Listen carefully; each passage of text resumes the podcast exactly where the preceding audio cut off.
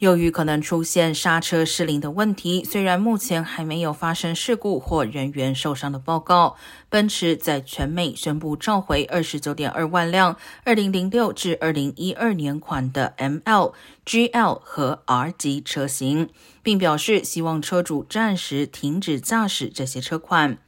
奔驰称将为所有受影响的车主提供免费拖车服务。从五月二十七号开始，业主将陆续收到信件通知，经销商将检查所有被召回车辆的助力器，并根据需要更换零件。如果维修工作不能立即完成，经销商将为车主提供代步车。